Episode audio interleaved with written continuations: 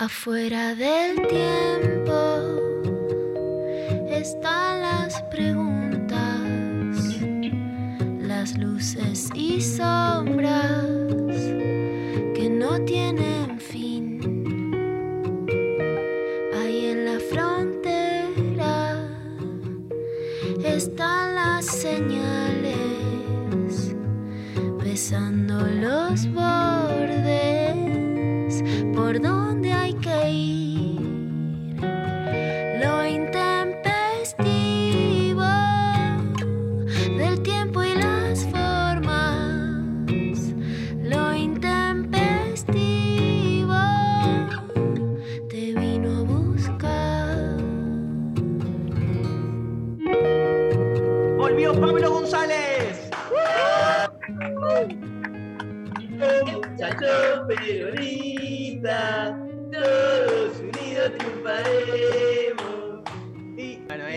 canción dedicada al peronismo. ¿Cómo está el peronismo de Pablo González? ¿Mancó un poco o permanece? Como siempre. Yo lo veo muy fuerte. Yo hay que ya agregar tengo mucho. Una, una, una aparición en nuestro chat privado y ya lo vi con toda, con toda la garra. ¿Qué decís, Pablo? Bien, todo Bien, bien. todo bien. Los extrañé bastante. Bueno, Ah, ah, nosotros a vos. es la dulzura. Sí. La dulzura, bueno, te extrañamos un montón, felices de que estés acá este, de nuevo. Y bueno, bienvenidos a miércoles intempestivo. Está Luciana Pecker, María Stanriver, Lali Rombolá, Eva Díaz y hoy Pablo González, equipazo completo. Equipazo completo. ¿No? Sí, me encanta. Miércoles. Miércoles full. Hoy tenemos una entrevista especial con Claudia Cesaroni, este, que vamos a estar hablando de punitivismo, cárceles, un temazo también. Y, y tenemos una consigna muy, pero muy especial, Sí. que tiene que ver con cuestiones que nos quedan pendientes a lo largo de la vida. Ok. O sea, para ir a algo, viste, de poca implicación emocional, Algo así light. algo light en términos emocionales, la pregunta es algo así como, digamos, eso, que nos digas que- ¿Cuál es? cuáles son tus pendientes. Pero digo, primero ahí volvieron los premios, volvió Pablo González y volvieron, los Volvieron premios. premios. Todo gracias a la Pecker, ahora los vamos a, a- a- a contar cuáles son. Pero lo importante es, digamos, lo siguiente, que eh, la pregunta es amplia. O sea, podés contestar como me quedó un pendiente de un amor de tu vida, de la adolescencia, y como que sabes que toda tu vida va a ser fallida porque nunca pudiste estar con esa persona. Sí. Eh, te quedó un pendiente más boludo, como nunca viajé a Hong Kong. Bueno, Ponele. no sé si es tan boludo de No. viajar a Hong Kong. Y sí, bueno, yo qué sé, más boludo digo, como con menos. El otro me parece que te, te, Sí, bueno, puede ser. te melancoliza la vida eternamente, no viajar a Hong Kong, a, a Hong Kong, King Kong, A King Kong. no pasa nada. O, como me pasa a mí, voy a empezar yo con todo, yo tengo un gran pendiente. Ya sé cuál es. ¿Cuál es, a ver? Ser jugador de fútbol. No, chiquito. ¿Qué? Algo nunca terminé de aprender. Ah, manejar. En el auto de papá nos iremos a pasear. Vamos de paseo. Pi, pi, pi. Nunca pudimos cantar esta canción de eh, Pipo Pescador. ¿Sabes quién es? Sí. ¿Cómo sabes quién es Pipo Pescador? Porque que- yo también escuchaba estas canciones de chica. Mira, pero, ¿qué dice mi marido? Ah. ¿Qué? ¿Qué?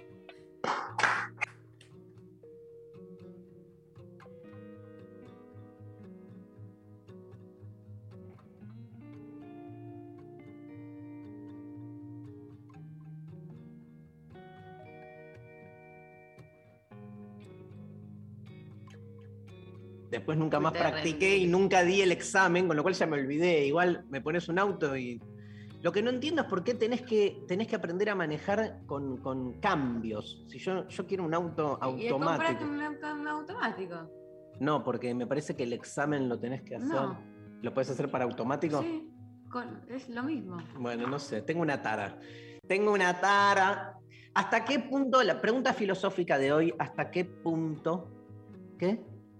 ¿Hasta qué punto ¿Quién, quién habla? No, no, que eh, estamos bien, ¿no? no Estamos bien. que nos. ¿Hasta qué punto un pendiente es o no es una tara? Esa es como la pregunta. Wow, Porque a veces depende de uno, a veces no depende de uno, ¿entendés? Sí, o sea, pueden no necesariamente ser algo que te, que te ponga mal o que te genere algún tipo de traba en la vida o que te Sí, o hasta qué punto. Es responsabilidad tuya, eso digo, Maru, Ah. que, que es un pendiente porque vos no te animás a algo y hasta qué punto no depende de vos, ¿no? Como la, la boda de mi mejor amigo. ¿Viste esa película, Luciana? No, la boda de mi mejor amigo. ¿Cuál Sí, pero no me acuerdo. Nada, Eh, esos, eh, esos pendientes cruzados, como que nada, o sea, tenés a alguien ahí que nunca te animaste a decirle te amo. Pero ¿cu- ¿qué pasa en la peli? Su mejor amigo Se casa con la persona que le quiere decir te amo. se casa con una que pobre la caracterizan como una pava. Ah, Y ella nunca se está enamorada de él, pero como que. Y ve como él termina casándose oh. y haciendo su vida re enamorado, pero ella está mal, porque ella quiere estar con él, pero nunca se le anima. Es como un Harry Sally, pero con cierta sofisticación, Bueno, con un tercero, digamos. Este, pero no sé, no, no tienen que ser pendientes amorosos. Puede ser un viaje, puede ser este, aprender un, un oficio, o puede ser algo que ya no, no hay vuelta, tipo, mi pendiente fue haber nacido de otra madre y otro padre. Oye, suscribo todo, ¿eh? Suscribo todo. Vos, Lula, ah, digamos los premios y la consigna, entonces contemos los premios antes de escucharla a, Pecker y a María, así la gente nos va mandando audios que los recibe Pablo González nuevamente en el estudio. bueno, nos responden cuáles son eh, sus pendientes al 11 39 39 88 88 y a través de arroba el intempestivo en redes.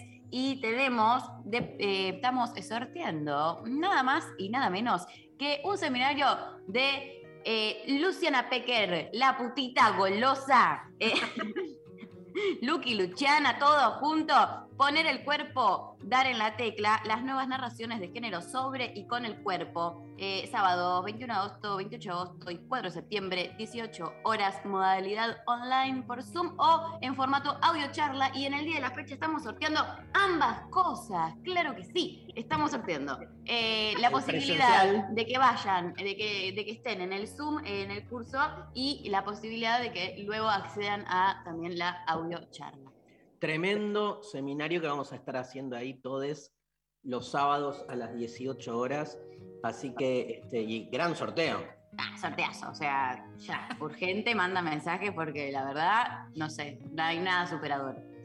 Buenísimo. Entonces, este, ¿qué onda, Luciana? ¿Vos podés encontrar y decir tengo un pendiente claro por sobre el resto? Mira, Dari, esto es difícil porque es casi como que estamos iguales.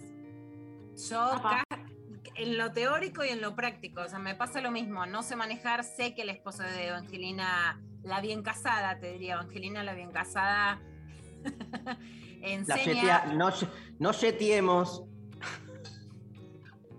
Toquemos madera todos, toquemos madera. Bueno, Hablemos de cosas en serio. Tocar madera, hablemos de cosas en serio. Por supuesto, yo toco madera siempre. Pero bueno, eh, mi pregunta es si estoy a tiempo o si es hora de resignarse, ¿viste? Otro día fui a una médica y me dice, "Te- pasa un tiempito, ya te puedes casar. No sé si, no sé si hay que resignarse a algunas cosas o ir todavía por más. Es una Yo duda que creo- tengo. Lula, yo creo, a Hmm. ver, María no piensa igual, pero yo creo que hay que resignarse. Hay que aceptar la resignación, pero Sí. sin ninguna duda y sin dejar nada abierto. Y una vez que uno se resigne el 100%, tal vez, tal vez puedas hacerlo, ¿entendés? Pero es como que hay, hay como un ciclo que tenés que cerrar, porque si que, bueno, todavía tengo tiempo, no vas a tener tiempo. En cambio, si le escapas a la matriz del tiempo y ya te resignás y te olvidás, listo, ¿entendés? Es como que después por ahí, de la nada, es como con el amor. Si estás buscando a alguien, no lo vas a encontrar. El día que te resignás, nada. Estás caminando un día por la calle, te das vuelta, alguien te empuja con un hombro, decís, ¿qué hace? La concha de tu madre. Hola, Ah, sos el amor. de mi vida. Me gusta, me gusta, me gusta. Sí, yo creo que, yo creo que gran parte de cuando uno nace, una nace, digamos, manca. Ya alguien usó la palabra manca, que es rara, ¿no? Mi amigo, mi amigo, mi amigo Rubén, Tu amigo Rubén. que decía que palabra- extrañar, extrañar es mancare. Man- Sí, es como de antes, italiana, total. Cuando uno nace manco, que quiere decir que tu mamá y tu papá no te quisieron, gran parte de la vida es entender que no vas a tener todo lo que, lo que quisiste que algo te va a faltar, ¿no? Una frase de cabecera de mi libro adolescente era, el más fuerte entre los débiles es el que acepta su debilidad. Así que me parece que voy por la resignación, pero mi pendiente es como vos que no sé manejar. ¿Quién escribió eso? Pablo González. ¿Qué pone? A todo ver. lo que escribió. Mi pendiente es saber hacer ceviche. Es una pavada, Pablo. Agarras el, lengua- Bueno, el no. lenguado, ponele. Lenguado. O podés hacer un ceviche de corvina también. Ni hablar de salmón, pero el salmón está muy contaminado últimamente, o sea que vienen bien la pesca blanca.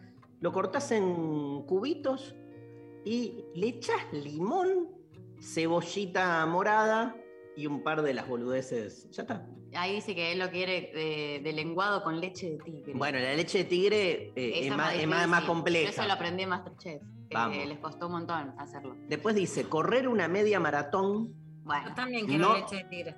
no después de... No, no después no de... después del ceviche porque Claro. lo va a vomitar todo. Vas vomitando el ceviche en el camino y saber pegarle bien de zurda. Y si lo, yo le pego bien de zurda porque soy zurdo básicamente, pero los zurdos yo le pego bien de derecha también.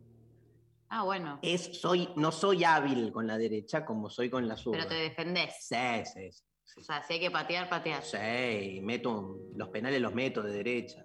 Ah, bueno. Tengo habilidades bi- bi- bígamas, Dios. binarias. Bueno, baja. Estamos Muy así, de, de fallido en fallido. Bueno, 11 39 39 88 88 nos mandan sus mensajes contándonos sus pendientes. Está explotando de mensajes, ¿no, González? Sí, perfecto. Vamos entonces, como volvió Pablo González, ¿sabes qué más volvió, María? ¿Qué? Volvieron los datos de las canciones. ¡Vamos! el gran trabajo de producción de Pablito que nos permite entonces contar este tema con el que empezamos la mañana musical de lo intempestivo. Eh, vamos a escuchar del disco La Mosca y la Sopa, Los Redonditos de Ricota, un tema del cual el indio dijo, es una canción simple, un roquito, sin una estructura compleja. Para mí es como la bienvenida a una piba que no es edulcorada. Porque las canciones de amor suelen idealizar la cosa de una manera casi corintellado. ¿Sabes lo que es? No. Bueno, corintellado eran como, Como la de escritora amor. romántica de novelas, Cursi. como clásica y muy menospreciada. Yo siempre digo, soy la corintellada del feminismo, para que Y en como la realidad, boluda que hacía cositas de amor. Ok. Y en realidad las pibas con las que uno se cruza. Después hablemos de corintellado. Este, con Rechi y María tuvimos una- un gran diálogo sobre Paul D. Bird una vez. ¿Te otra, acordás? otra que la reivindico. Sí. Eh, y en realidad las pibas con las que uno se cruza en esta vida, dice el indio, especialmente si uno no, no- no vive en un country o en un mundo de ficción, son más rapaces. Quieren si quieren más, si no las engatusas con nada. Son pibas que tienen su mambo, que son tan pulenta como vos. A mí me gustan más las pibas en serio, no las que están pendientes de algún formato exitoso de la sociedad. Si fuera joven, por ahí me gustaría más Soledad que Claudia Schiffer. ¿Quién es Soledad? ¿Pastoruti? Debe ser Sole, revoleando poncho, como la piba auténtica. Debe ser la Sole, no de ahora de la voz, sino la, la Sole La más de- revoleo del poncho. En un momento dice Pablo González la Ah, la anarquista. Ah, la anarquista. Que se, No, Soledad entonces es Soledad, es la historia de Soledad, la piba que se va a Italia, que muere asesinada por defender ideas anarquistas. Hay un libro de Martín Caparrós y hay una película de Florencia Macri. les voy a contar lo que me pasó ayer cuando grabé el programa Los Ocho Escalones con Guido Casca, que, tu- Ah. que tuve ¿Cuándo? que... Te queremos ver, ¿eh? Sale mañana. ¿Mañana? Listo, todo es ahí mañana. Pero yo fui como a aportar data. Y no aportaste nada. Un pendiente. Un fracaso. me preguntó de una pregunta, después les cuento. Me dijo, ¿y qué, qué nos puedes agregar, Darío, de esto? De una obra de arte. Si no sos de, de artista. Y yo sé. Sos filósofo, ¿por qué tenés que saber de arte? De la piedad. ¿Qué nos podés contar de la piedad? Nada, prefiero hablar del de, del de antes. Bueno, pasó como recién, yo qué sé. En un momento la canción dice que la piba vino a consolarte. Eso ya te demuestra que es más poderosa que vos, que estás de bajón y aparece la maravilla de esa piba con un defecto o dos, pero que vino a consolarte y está ahí. Es de verdad y la prefiero así. Es una especie de reivindicación a las chicas de barrio. Dice el indio hace 30 años, ¿no? Claramente cuando escribió este o más este tema. Una tipa rapaz. ¿Cómo te gusta vos? Esa tipa vino a consolarte. Un poco de amor francés, los redonditos de ricota en la mañana del intempestivo.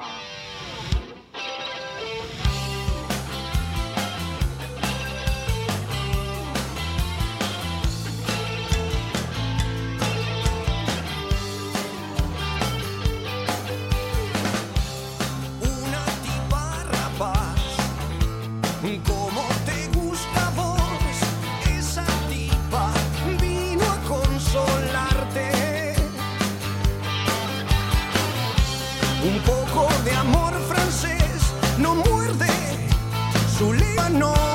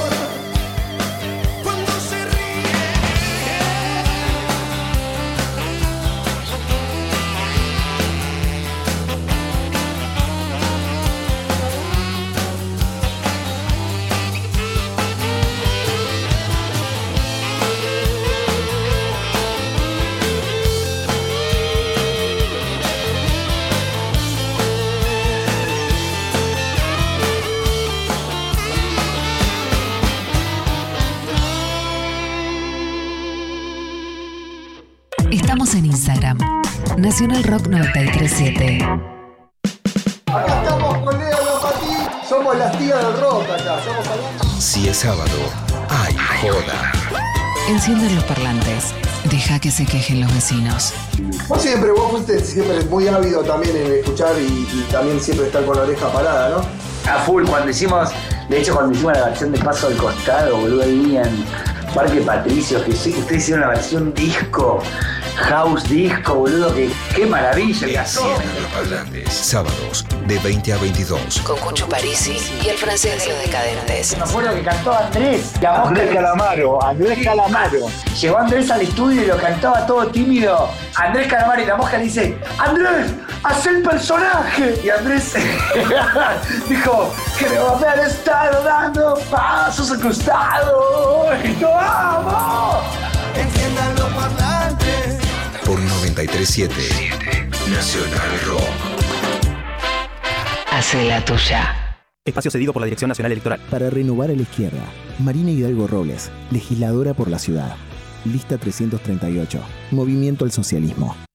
Tomás Fonsi, actor. Cuando hablamos, cuando nos reímos, cuando estornudamos o cuando tosemos, nuestro cuerpo lanza al aire pequeñas partículas totalmente invisibles. Los expertos las llaman aerosoles, como las del desodorante o el repelente de insectos. En esos aerosoles viaja el coronavirus. Los usa como vehículo para ir de una persona a otra. Si tu casa o tu lugar de trabajo están ventilados de forma cruzada, con más de una ventana y puertas abiertas, si el aire circula por todos los ambientes, los aerosoles se dispersan, pierden fuerza y baja el riesgo de transmisión del virus. Por eso deja siempre abiertas las ventanas, por lo menos 5 centímetros, aunque haga un poco más de frío.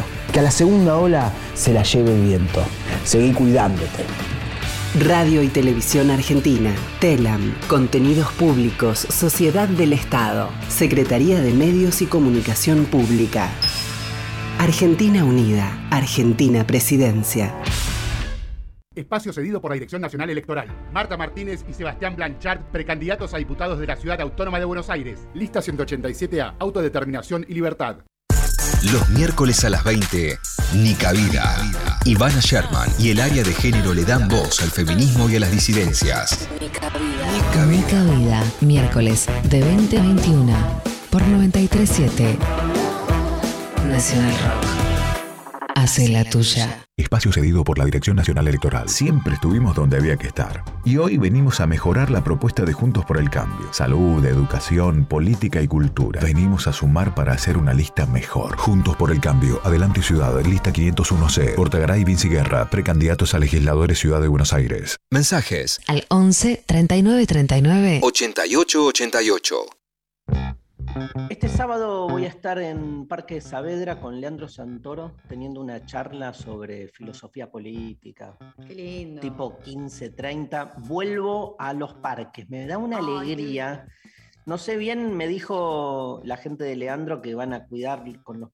Nada, que esté todo con los protocolos debidos. Igual me da un poco de miedito. No, pero, pero los parques, la verdad que son espacios, eh, sobre el Parque Abierto. Saavedra además, que es enorme, eh, está buenísimo porque son re espacios de encuentro De eh, re, re viables. Así que ahí estaremos. Bueno, y es- distancia. Sí, pero digo, si se junta mucha gente, ¿qué haces con la distancia? La mantenés. La mantenés igual, es como. Sí. Claro. Hoy en día los parques de la ciudad, hoy en día hace meses que están abiertos eh, y con un montón de eh, Sí, sí. protocolos. No, y además el digamos, protocolo de, habilitado está. de la ciudad es como que en lugares eh, abiertos, 100 personas. mil, mil. Bueno, listo. Yo creo que va a haber más de mil. Bueno, pero mil de un costado, mil de otro. Bueno, bueno, y, mm, y estoy, eh, ya se lanzó, estoy, mañana no estoy, mañana Te me vamos a extrañar, contanos de lo que van a ir a hacer a Rosario. me voy a Rosario, me voy a Rosario con Sole Barruti a- al Teatro El Círculo a pensar la comida. Así que nada, los voy a extrañar. Este, y no, y por otro lado, como que ya eh, salió a la venta, eh, vuelve el curso del amor por ¿En streaming. serio? Sí. Contanos Conex? también. En el Conex, desde el 14 de septiembre. Y lo que más me importa es que la segunda clase cae 21 de septiembre. No, no, O sea que- te, va- te vas a hacer un, te Voy a vas a hacer un un, picnic, un picnic No, no, pero el nivel de regocije. de regocije, de, de- de destrucción de la primavera, lo que va a ser ese momento. Va a ser como una perfo. Ya vamos a sortear los cursos en streaming, pero bueno, nos cuenta Luciana Pecker, ¿de qué va? ¿De qué se trata tu curso? Tres clases son, ¿no, Lula? Tres clases sobre el cuerpo en un ciclo que hace Nora Galia de Letras del Sur, que se llama Revoluciones Íntimas, que la estrella es Luciano Lutero, claramente. Me gusta mucho lo de las audiocharlas porque a mí me encanta la radio, la voz, como eso de, che, te vas a caminar y te bajas una, me gusta y es para hablar sobre el cuerpo. Primero vamos a hablar sobre narrativas del cuerpo, para mí lo que hicimos básicamente las mujeres y las disidencias es tomar la palabra y la diferencia no solo que escribe una mujer, sino que escribimos muchas y que escribimos con el cuerpo, ¿no? Lo que nos pasa, Claro. nos pasa por el cuerpo, con el cuerpo, ¿no? Es marcar la diferencia. En estos días ponele, bueno, que eh, vemos que para, para generar las vacunas anti-COVID no se toma en cuenta que las mujeres menstruamos, una pavada, una pelotudez. Bueno, fíjate cómo no toman el cuerpo, en cambio nosotros ponemos ahí sangre, sudor, lágrimas, todo ahí con el cuerpo. El otro vamos a hablar de redes sociales y después de publicidad, se te ve la tanga, que es un tema que amo, que lo que más me gustó hacer en la vida es la columna La Venta en los Ojos de las 12 de página 12, así que ya preparé todas las clases, me encanta, ojalá que quieran venir. Buenísimo, y lo estamos sorteando hoy. Sí, estamos sorteando, tienen que mandar sus mensajes al 11 39 39 8888 y participan. ¿Con qué consigna? ¿Cuáles son tus pendientes? ¿Y qué nos dijeron? Un montón de cosas. Por ejemplo. Por ejemplo. Em, hola. Los, los Stan a full. Hola, chicas. Hola, chicos. Los eh, Leuco, parecemos. Los no. Leuque. Hubo un programa, los Leuco. Sí. Que eran el padre y el. ¿sí? Lo, lo, mandaron a, los mandan a estudiar teatro. Podrían ir ustedes dos a hacer teatro juntos sin que los manden. ¿A quién le mandan a estudiar teatro? A, a Leucocitos. Dice el destape, a Leuco y Luciana G. Claro, pero nosotros, ¿sabes cuánto teatro tenemos? Eh, eh, ¿Sabes cuánto teatro? cuántos años de, de, teatro? Bueno, hola chicos, dicen por WhatsApp. Eh, respondiendo a la consigna, tengo pendiente mudarme de capital a una ciudad con más espacios verdes. Ay, sí. Yo también me voy a sumar, o sea, posta eh, mi exilio en Centroamérica. Un gran pendiente mudarse. Un gran pendiente de la ciudad, salirse de la ciudad. Yo tengo como pendiente em, viajar eh, sola. Sí. Pero lo vas a eso. Lo, No, bueno, está bien, pero las- no quiero decir, ah, para mí no son pendientes irrealizables. Como que no es que estoy diciendo, tengo como pendiente esto y no lo voy a poder hacer nunca. Todavía no lo estoy pudiendo hacer. El día que pueda, joya. Pero lo siento como un pendiente. ¿Escucharon mi WhatsApp? Sí. Porque tengo. ¿A vos te mandan así en Lula, así como eh, mensajes por WhatsApp, tipo mailing todo el tiempo? Soy muy, pero muy, pero muy estricta en decir que no me pueden mandar mensajes tipo mail en el WhatsApp. O sea, la Ay, parte, me da- ¿querés conocer el lado estricto de Luciana Pecker? ¡Epa! un spam por WhatsApp. Es no, no y no y no. Si no lo entendiste el no, te bloqueo. Ahí me da cosa, me manda nuestro amigo común Mauro Federico. Eh, data clave. Pero manda, manda días. 10 por día. Voy a decir una cosa. Mauro Federico, yo le tengo un cariño y una admiración personal muy, pero muy, pero muy grande. Y lo quiero mucho, lo admiro mucho. En estos días contó su historia como papá, que la conozco, la conocemos todos quienes hemos convertido la abuelo, lo admiro mucho. Pero el WhatsApp no es para spamear. Si querés una nota en particular, sí, pero el WhatsApp no es para spamear porque en el WhatsApp vos le decís a tu hija, llegaste del colegio, decís, che, Obvio. compra esto. O sea, el WhatsApp es una cosa personal, el- la información es por mail o por redes. No está claro igual, ¿eh? Yo 100% coincido con vos, Pecker, pero no está claro en el espacio público cuál es la entidad del WhatsApp. Yo creo que hay mucha gente que entiende al WhatsApp eh, casi como un mail, como un, un espacio Sí. laboral. Y, y- Yo no y- la dejo pasar. yo tampoco. no la dejo pasar es porque además lo que teléfono. sí pasó es que, de hecho, hasta los profesionales que tuvieron dos teléfonos en algún momento, el otro día hablaba con una cardióloga, fracasó porque se terminan mezclando, o sea, no existe el teléfono personal y familiar. Y la verdad es que el WhatsApp hoy está incorporado cosas de la vida diaria que se te, o sea, se te puede traspapelar y, y tu nena necesita algo y no lo viste porque alguien te spameó. Entonces uno abre la computadora, mira el mail, trabaja y, y genera situaciones por. WhatsApp familiares personales o profesionales urgentes o que la verdad son en ese formato, ponerle mandar un audio para la radio. Si no, no se spamea por WhatsApp. El otro día vi en Twitter que una persona mostraba cómo le había eh, mandado un mensaje por algo laboral a otra en, eh, y que, la, y que esa, la persona que recibió el mensaje le responde como, hola, mira, eh, de tal hora a tal hora me podés mandar, pero a partir de tal hora dejo de responder, así que te respondo, como que, como muy determinados los horarios en los que responde cuestiones laborales, entonces decían, no sé, eran 9 y 5 de la noche, y es tipo, no, bueno, mañana a partir de las 9 de la mañana, de 9 a, no sé, 7 respondo, y si no, no, viste, como, como un, una- límite así. Bueno, por Instagram eh, nos dice Cecilia, compartir una porción de chocotorta con Darío. Nah, pero eso lo, lo cumplimos. Lo rico! cumplimos. ¿Quién lo dijo? Con este premio, Chocotorta con María. ¿Quién lo dijo? Lo dijo Cecilia. Cecilia, lo cumplimos. Amo. Bueno, una buena el populi- chocotorta. El populismo saca lo mejor de Darío. ¿Cómo me gusta el Darío populista? Vuelve a Parque Saavedra, vuelve el Darío con chocotorta, vuelve el Darío del pueblo, no corta el rostro por WhatsApp, es el Darío del pueblo. Darío, Darío. no te gustó nada a vos. ¿Qué? El Yo Darío quiero Popular. chocotorta. Ah, la traemos. O sea, a mí lo único que me importa de eso es que me den chocotorta. Vos andás, pero a mí me traes chocotorta. Sí, obvio, lo que sobre, eh, que venga para acá. Eh, acá, eh, mira, llega un WhatsApp y dice, también es un pendiente para algunas irnos del pueblo a la ciudad. Claro. Hablando de antes que decíamos De salir de la ciudad.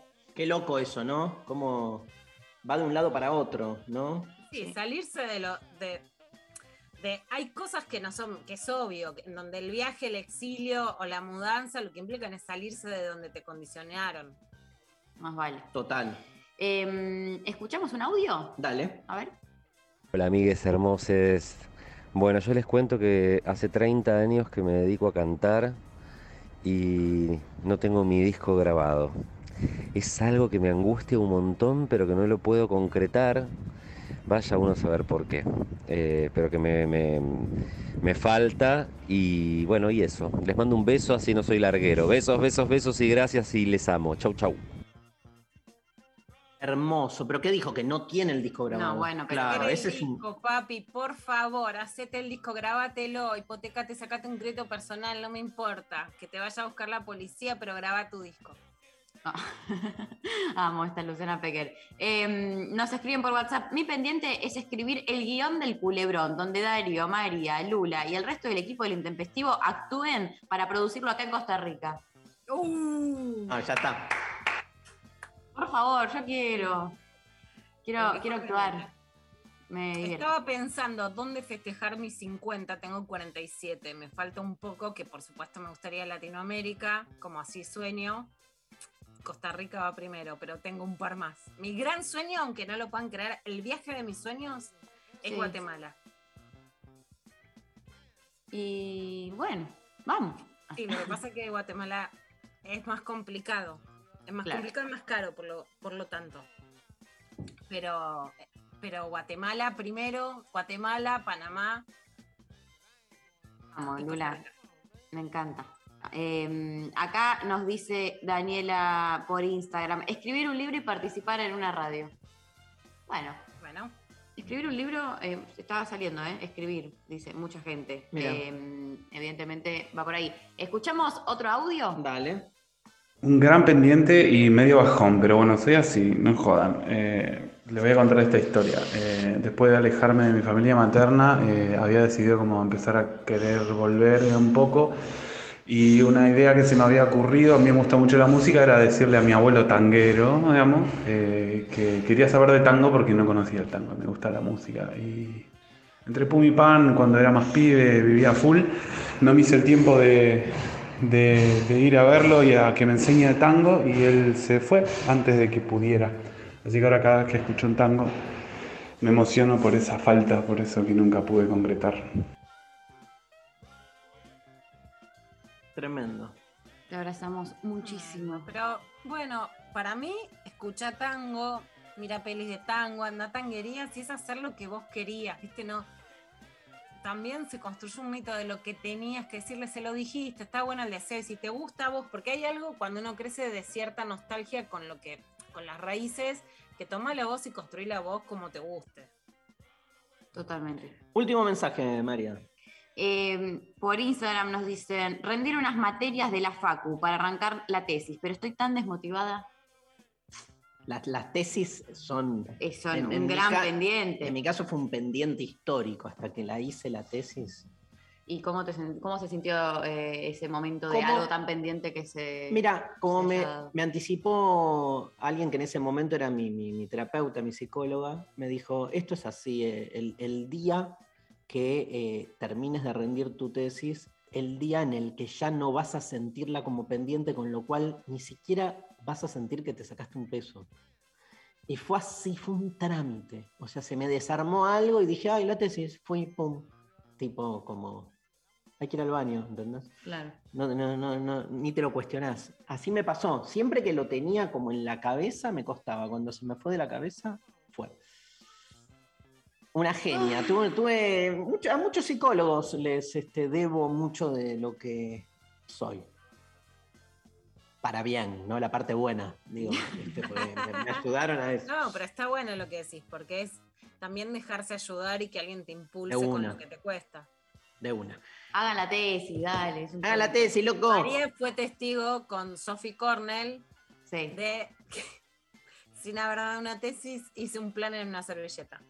Luciana, de la nada te genera, te hace un plan, eh, te agarra una servilleta, un marcador y te dice, vos haces esto, esto y esto, y te resuelve así, conductismo puro. Como que vos seguís lo que hace- te dice Luciana y te recibís. Me encantó el mensaje, el mensaje de Lali Rombolá para, para la Pecker en el chat de lo intempestivo. ¿eh? A ver. Me encantó el mensaje con lo, y, y nuestras oyentes, ¿no? Además. Bueno, Un beso a la madre. un beso a la mamá de Lali, una grosa. No lo vi. Se metió a estudiar filosofía, va, un máster, ¿no?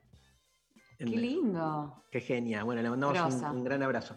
Bueno, escúchame, vamos con Bob Dylan. ¿sí? Bueno. ¿Te parece? Bob Dale. Dylan. Bob Dylan. Like Rolling Stone. Se lanzó en 1965, pertenece al álbum Highway 61 Revisited.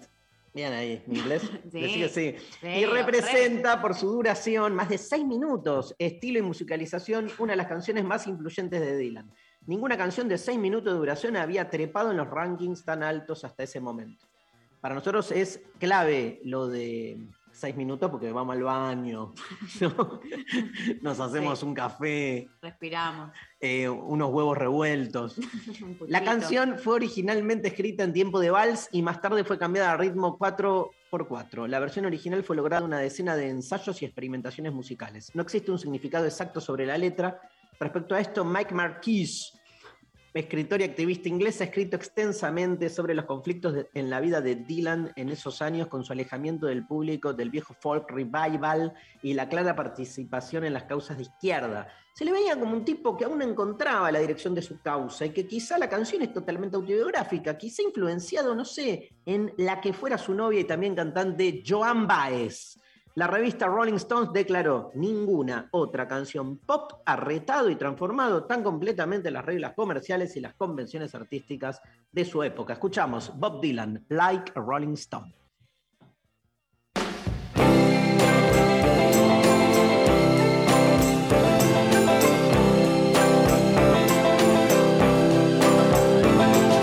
Once upon a time you so fine, of in your prime.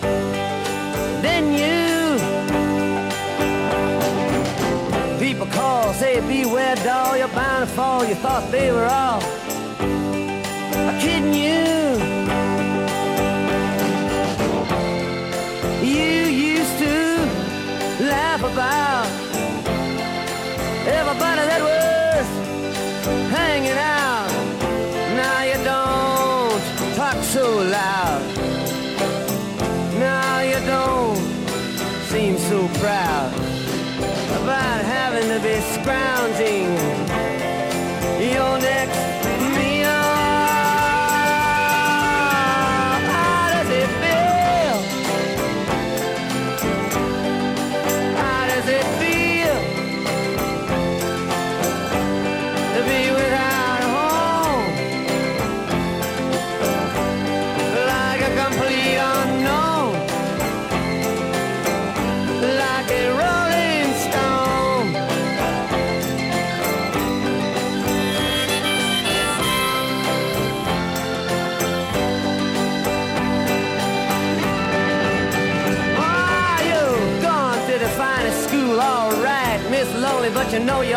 To get Juiced in it.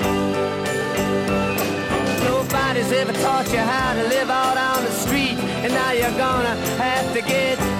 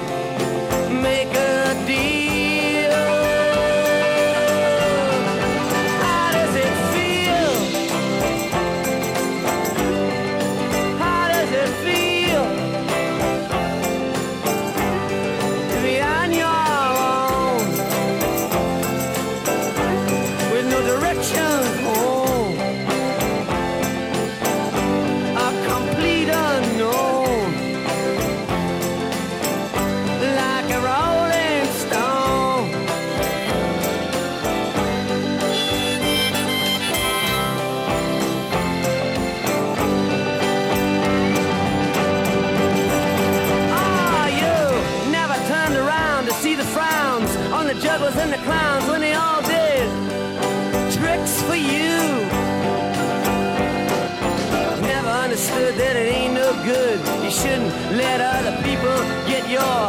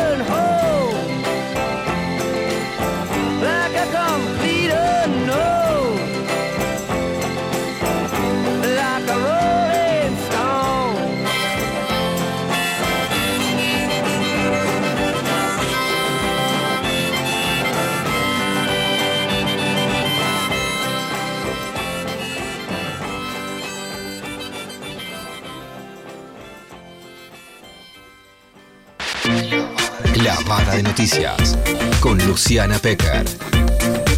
Libertad sin farsa.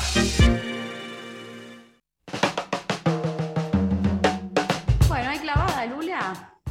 Clavada, Mari, como te imaginarás, pasó de todo. Bueno, lo primero, después de la foto en la Quinta de Olivos, el cumpleaños de mi querida Fabiola, las mm. repercusiones políticas de una foto que algunos quieren, bueno, ya está, ya pasó, todo pasa y otros quieren que dure toda la campaña electoral, ¿no? Esa es la tensión. Pero volvió Mauricio Macri, el gobierno de la provincia de Buenos Aires lo intimó porque no estaba cumpliendo bien la cuarentena como correspondía y fue lo de Joaquín Morales Solá. La idea es que no esté, no acapare toda la campaña, básicamente porque además el gobierno le puede pegar mucho más, pero que no aparezca tampoco como escondido. Fue lo de Morales Solá y dijo esto sobre Alberto Fernández. Pero sobre todo mucha indignación. Indignación que, indignación que comparto con todos los argentinos, porque, porque esa foto nos da la sensación de que tocamos fondo, más bien tal vez el presidente tocó fondo en eso de que hablé con sus colegas hace unos meses del valor de la palabra, el valor de la palabra presidencial. Y realmente esa foto terminó de destruir toda autoridad moral para, para el presidente. Bueno, esto lo decía Mauricio Macri. Por supuesto que hay mucho escrito en estos días sobre, digamos, la palabra que ya se decía desde antes que Alberto Fernández usaba demasiado recurrente, que estaba demasiado expuesto a discursos, a medios, a entrevistas, etcétera, y que hay y que hay un problema con lo que significa la foto presidencial, porque él decía, cuídense, no pueden tener reuniones sociales y estaba haciendo participando de una. Por supuesto que ahí hay un argumento que es válido y que se usa. El problema es que lo dice un ex jefe de Estado, ¿no? Por supuesto, no es la misma la responsabilidad cuando sos presidente de la nación que cuando sos expresidente. Pero. Mauricio Macri dijo que el coronavirus era una gripecinia y que no le hubiera quitado el sueño. O sea, hubiéramos tenido claramente políticas más parecidas a las de Brasil y por lo tanto, si bien yo creo que la Argentina eh, tuvo muchos más muertes de lo que deberíamos haber tenido y que la gestión sanitaria podría haber sido mejor y que el acompañamiento de la oposición podría haber sido mejor y que también la cuarentena podría haber tenido, digamos, mejores disposiciones. Siempre se puede pensar cómo podría haber sido mejor.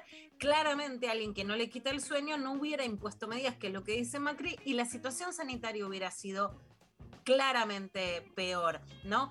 Y alguien que dijo eso y que en muchísimas fotos se lo ve sin distancia, ni ventilación, ni dando el ejemplo, porque lo que está bueno es que digan, estuvo mal lo que hizo el presidente porque nosotros lo hicimos mejor.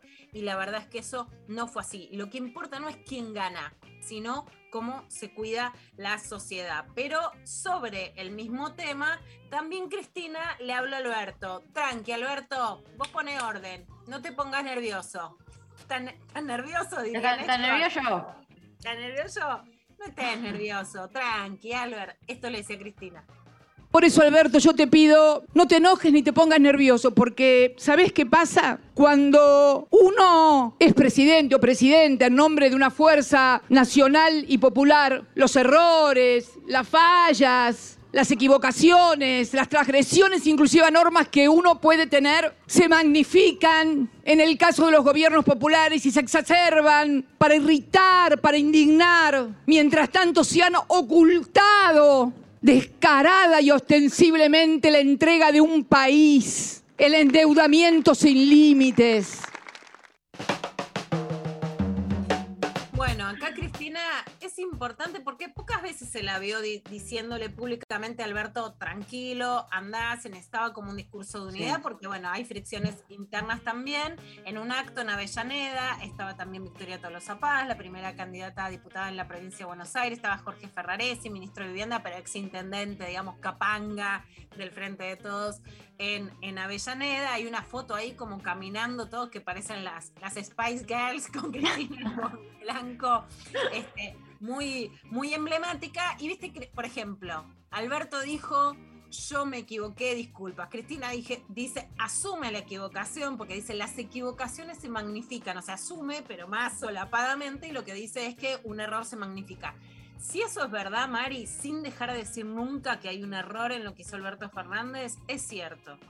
Es cierto, y la verdad que esta, digamos, hay una frase que es un lugar común, por ejemplo, que Horacio Rodríguez Larreta no le cobra nada, eso es cierto, y pasó Sí. con el coronavirus. A mí hay un hecho puntual de muchos, porque va a tener que ver con lo que vamos a escuchar ahora de Carlos Bianco, vocero de, de Axel Kicillof, que le dijo esto contestándole a Fernán Quiroz, el ministro de Salud de la provincia de Buenos Aires, que siempre me impactó muchísimo tanto lo que hizo como el nulo costo político, que es que Horacio Rodríguez Larreta después de separarse, primero, va a Carilo de vacaciones, vuelve contagiado de coronavirus, lo pone en TikTok, todo así como si no fuera nada. Nada. En un momento que decís, bueno, podrías haber estado más guardado, pero después de irse a Cariló, o sea, de una playa, eh, de una playa en la provincia de Buenos Aires, decide irse con sus hijas y sus hermanos a Bucios en medio de la variante Manaos vuelve y ni siquiera puede abrir el discurso en la legislatura. La verdad es que ese gesto de en contra del turismo nacional, de la producción nacional, se podría haber ido al sur, a la Patagonia, un lugar exclusivo, tranquilo, íntimo. Y en medio de la cepa de Manaus, que claramente fue la que más afectó a los jóvenes, la que más mató a las embarazadas, digamos, la, la más cruenta, hubo mucha diferencia en la Argentina en el, digamos, en el contagio a partir de lo que pasó con esta cepa que vino de Brasil, que en la cepa, digamos, originaria. Bueno, el costo para Rodríguez Larreta fue nulo y fue absolutamente irresponsable lo que hizo. Esa doble vara sí está muy clara y se súper magnifica. Lo de Alberto cuando no se tomó lo, de Horacio Rodríguez Larreta. No quiere decir que todos los funcionarios tienen que ser más responsables y que lo que hiciste mal no se soluciona con una chicana política. Ahora, la No, doble está, y de esto hablaba Carlos Bianco en conferencia de prensa. El señor Quirós le debería decir esto mismo a sus propios colegas de su fuerza política, porque yo desde que me acuerdo, como decía el ministro Kreplak, que muchos referentes de su partido político, de su fuerza política, cuando estaba el aislamiento social preventivo y obligatorio, que implicaba que no se podían generar aglomeraciones masivas, convocaban a marchas que pretendían ser multitudinarias, nunca fueron multitudinarias, pero sí que obviamente estaban por fuera de todo protocolo y de toda normativa. Y también le diría al ministro Quirós que él también dé el ejemplo, porque hoy en día en la Ciudad Autónoma de Buenos Aires no se están cumpliendo los protocolos establecidos por el Consejo Federal de Educación para la vuelta a la presencialidad cuidada, que cumpla con las normativas, puntualmente con la del Consejo Federal de Educación y que también se refiera a sus colegas de su propia fuerza, porque si no es un poco hipócrita esa posición. Bueno, a mí, Ma- Mari, más que nada lo que me parece es que, viste, el otro día Cintia Fernández le paró el carro a Patricia Bullrich de una manera que me pareció muy buena y que las madres entendemos. Viste, cuando un hijo te dice, no, pero yo hice esto, no, pero yo hice lo otro. Bueno, lo que importa es que las cosas Sí, vayan sí, bien. sí. Entonces, ah, pero yo antes hice, no, pero yo no, es como, bueno, estos días estuvo mucho el app, el, eh, en Twitter, ¿no? En la cosa del ah, pero Macri. Ah, pero Macri, no sé qué, ah, pero no. Y siempre hay un ah, pero para el otro lado. Y, y- pero bueno, es como que no se sale nunca de ese ah, pero ellos. Exacto. La verdad es que vos estás todavía con coronavirus en una situación que es muy complicada porque lo que genera esto es la sensación de que ya no hay más cuidados. Y la verdad es que nos está descuidando a todos. A mí hay un punto en que deja de importarme en qué se equivocó el gobierno nacional y en qué se equivocó la oposición o el gobierno de la ciudad, sino ver cómo nos cuidamos, quién nos cuida. Hoy hay una degradación de ese cuidado absoluto que va a perjudicar y nos está perjudicando a los ciudadanos y a las ciudadanas. Se refiere, Carlos Bianco, a la primera marcha convocada por la oposición. Nos reíamos porque Luis Brandoni tenía un, ¿se acuerdan con Hernán Lombardi? Flota, flota. flota que, que cuidaba eso. Bueno, digamos, es- eso por supuesto estuvo mal y después te van a decir velorio de Maradona. Y estuvo mal el velorio de Maradona y la primera marcha. Estuvo mal que la reta vaya a Bucios y estuvo mal que Alberto convoque a un cumpleaños o se sume un cumpleaños en Olivos. Ahora, el problema es quién nos cuida. Lo que está pasando, por lo menos para mí, que de- entiendo que fue exagerado el primer año sin nada de educación, que este año había una necesidad de presencialidad muy grande, romper las burbujas en la ciudad o en los colegios dependientes de la Universidad de Buenos Aires, me parece una barbaridad. Ayer leía en Instagram que Florencia Kahn eh, decía que además los chicos tienen que comer, por lo tanto ahí te sacás el tapabocas, ¿qué vas a hacer? Después otros, otros pies me decían, no podemos ni comer en el colegio porque no nos pueden sacar los tapabocas. ¿Para qué van a ir todos en aulas que no tienen ventilación? Está todavía no solamente la pandemia ahora, sino que está llegando la variante Delta y con una dirigencia política que no tiene capacidad hoy de generar normas. Entonces, ¿para qué romper esto? Entonces, los errores de los políticos los podemos señalar y podemos decir para acá, para allá. El problema es que no joroben todavía más a la ciudadanía. Y ahí no es qué hicieron mal los que mandan, sino cómo hacemos nosotros para cuidarnos y para que no generen este tipo de normativa totalmente irrelevante, porque lo importante es que los pibes vayan a la escuela, no que se rompa toda capacidad de cuidado que además va a desbandar todas las reuniones sociales de pibas, de pibas, porque ya se rompe el límite. Es muy difícil de mantener el límite en la escuela. Ya con esto no va a haber este, ningún límite. También están llamando a trabajar a todos los trabajadores del Estado que vuelvan a las oficinas. No hay necesidad en este momento de hacer semejante espamento cuando todavía la pandemia no pasó, porque si no, sí, pasamos de super cuidarnos a descuidarnos por los errores de los políticos. Y lo que menos queremos es no pagar lo- los platos rotos de lo que hicieron mal ellos. Vamos a escuchar también que decía Andrés el Cuervo Larroque, que es ministro de Desarrollo de la Comunidad de la Provincia de Buenos Aires, por supuesto, referente de la Cámpora, en el destape.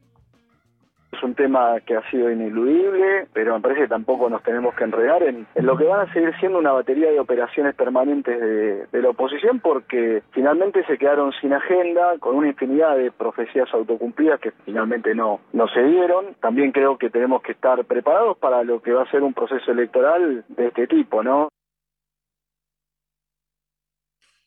Bueno, esto decía el, es como en el destape, es como hablar a los de adentro, bueno, esto va a seguir, son operaciones, como bajemos la densidad del tema, existió, vayamos, impongamos otra agenda, esto es un poco la estrategia electoral del Frente de Todos. Y acá Nicolás Crepla, que es ministro de la Salud de la Provincia de Buenos Aires, recordemos que Daniel Goyán ya es candidato provincial, un anuncio, bueno, por lo menos es de la pandemia, no nos olvidemos que hay pandemia, pero es interesante porque anunció que van a vacunar casa por casa a partir de este miércoles. Es importante porque Ah. la provincia tuvo, eh, después se emparejó, pero la provincia empezó vacunando más primero, después hay vacunación libre para todas las edades que ya están eh, admitidas y hay gente que por supuesto no se enteró. En ese sentido también, Mari, es mucho más difícil vacunar en un territorio como la provincia de Buenos Aires que en la ciudad por capacidad cultural, por urbanismo, porque la gente se entere, por medio de información, por, por- porque pisás, pisás el cemento, pisás el barro ya, ¿no? Cuando Sí, entras en sí, la obvio. La reta te manda un WhatsApp y, y- y listo, ¿viste? Es como. Y vas al Movistar Arena o a la Rural o a San Lorenzo, digamos, es todo, por supuesto, una ciudad es mucho más fácil de manejar que un territorio más hostil, más denso, más, mucho más humilde y con mucha menos infraestructura. Así que ir a buscar a la gente para que se vacune es importante, esto decía Kreplek. Junto con la Subsecretaría de Transporte de la provincia, del Ministerio de Infraestructura, hemos trabajado para poder tener colectivos que puedan ser vacunatorios móviles, con los cuales adentrarnos en territorios más alejados, zonas rurales, lugares de mayor dificultad de accesibilidad y poder hacer vacunación casa a casa. Así que el anuncio que tenemos para hacer en el momento es que ya comenzamos a partir del día de mañana el vacunatorio en las casas de eh, ciertos territorios donde eh, estemos detectando menor porcentaje de cobertura de la población para iniciar los esquemas de vacunación. Esto es para comenzar a vacunar. La verdad que me emociona, me subiría, ay Sí. sí, me pondría en Darío populista y me subiría, pero el hecho del vacunatorio, no, me da unas ganas, ay sí te digo, viste, el tren del vacunatorio, el, territorio y el barro no emociona, y la verdad que sí me parece la parte que la campaña electoral se diga lo que se diga, no se puede olvidar que hay pandemia de cuidarnos, que, que en todo caso que los demás hagan lo que quieran, pero nosotros cuidarnos, vacunarnos y que siga una campaña de vacunación que es súper importante y mucho más cuanto más está llegando el Delta. A ver, el Delta ya llegó, solamente que se va a ir reproduciendo más en los próximos días y ahí sí me parece que casi como nunca la campaña electoral atenta contra que nos podamos cuidar, porque el gobierno no tiene maniobra para, para poner medidas restrictivas, la oposición no quiere medidas restrictivas y vamos a quedar todos mucho más desamparados que al principio de eh, la pandemia. Si quieren, para terminar, escuchamos un poquito, que escuchar es, bueno, relatar, ¿no? Pero ¿qué decía? Sabihullah Mujahid, eh, que es el vocero del talibán en conferencia de prensa, hay como un talibán que se quiere lavar un poquito la cara, decir que no son tan malos, que no van a oprimir tanto a las mujeres, porque son un, un componente importante de la sociedad. A ver qué decía el vocero, escuchamos un toquecito. No habrá violencia contra las mujeres ni discriminación contra ellas en el marco de la ley islámica. Nuestras hermanas y madres, como se ha dicho en la Sharia, que es nuestro valor, las mujeres son una parte importante de la sociedad. Bueno, un, un talibán que quiere caretearla un poquito, por supuesto, digamos, a ver, yo soy muy, cuanto menos peor, mejor, por supuesto, pero la situación en Afganistán es realmente ultra preocupante y muestra, junto con la pandemia, un mundo que sale del nazismo con la unidad, con Naciones Unidas, con la Organización Mundial de la Salud, con una idea de que no valía el caos, sino la organización internacional. Tanto la pandemia como Afganistán lo que muestran es que se terminó la idea de un mundo en donde no se sale solo.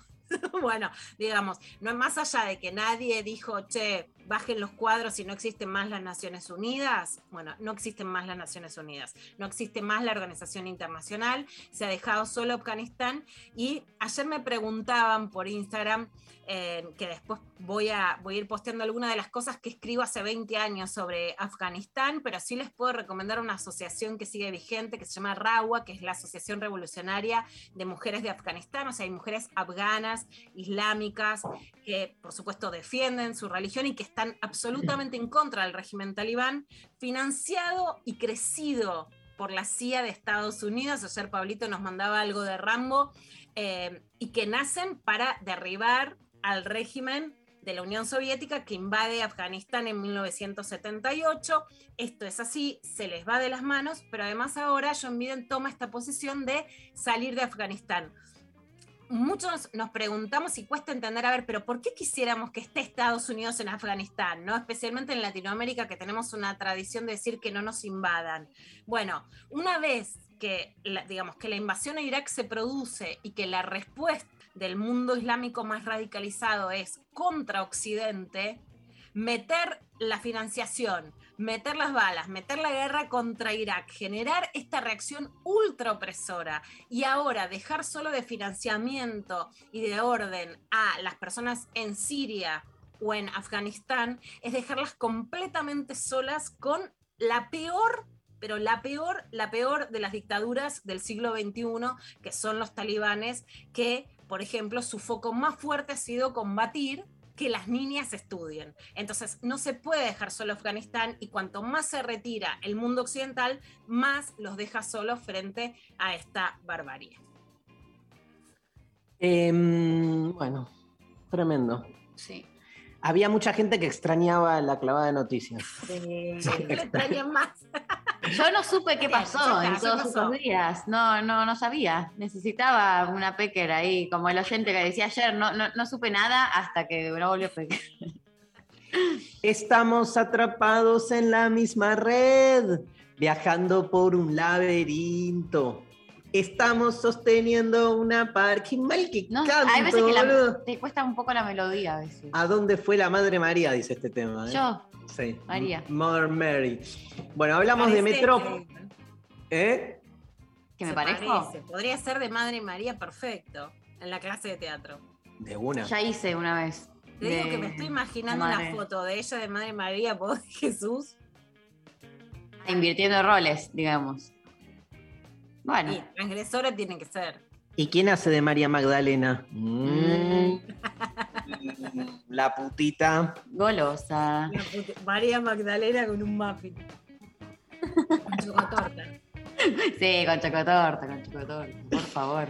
Este, Metrópoli fue una banda de pop rock formada en 1982. La consistencia musical del grupo lo ubicaban como una verdadera promesa cuando editan en el 85 su primer, su disco debut. Con el tema Contractura, exitoso corte de su primer disco, la banda obtiene la prensa y la rotación necesaria en las radios para enfrascarse en una intensa serie de presentaciones en todo el círculo de, de pubs de Buenos Aires. Este, también este primer trabajo contenía La Perla, dice Pablo González. Mujeres aburridas, temazo, que Fabiana Cantilo había compuesto con Isabel de Sebastián en la época donde ambas formaban parte de las By Biscuit. ¿Los- ¿Las conoces? El grupo Las By Biscuit. Me suena. Muy de los un 80. grupo under de mujeres alucinante. Y Por esta banda- e innovador. De una. Por esta banda desfilaron los siguientes integrantes. Ulises Butrón.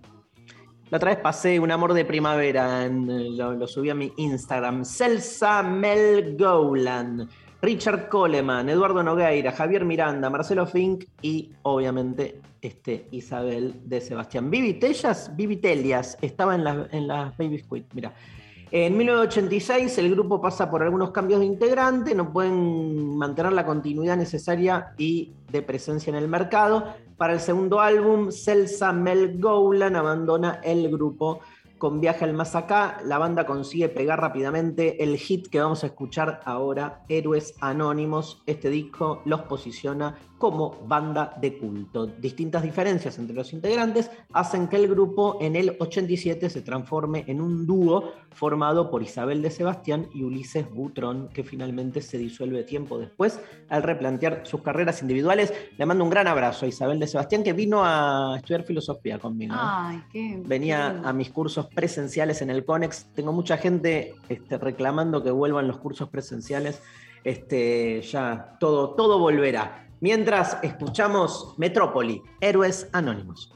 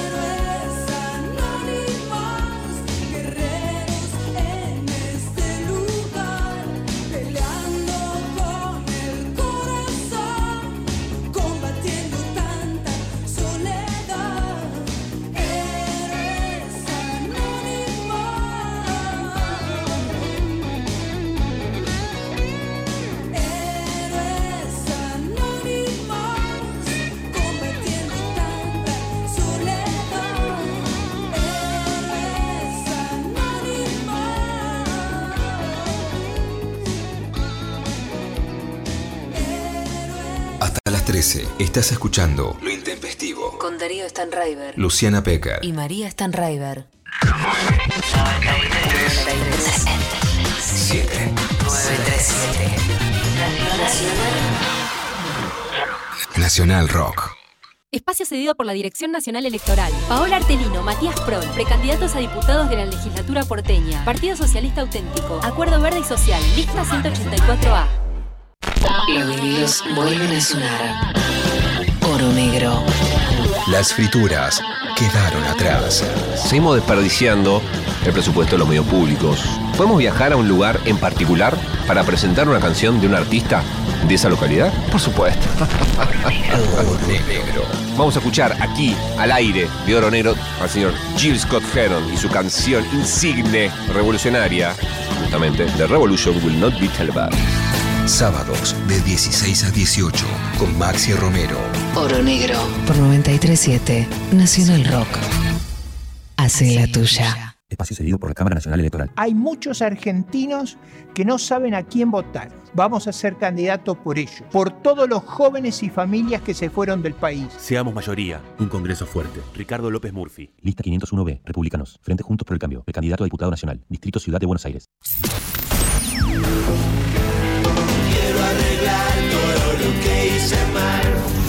Solo más música. Dibuja tu estado de música.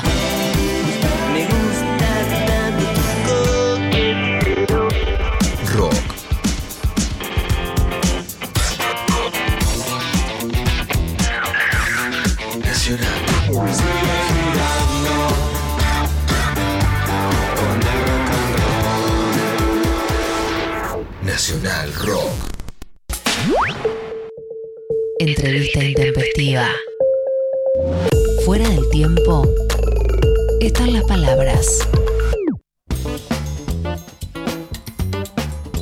Bueno, estamos entonces este, con Claudia Cesaroni. Hola Claudia, ¿cómo estás? Gracias por atendernos.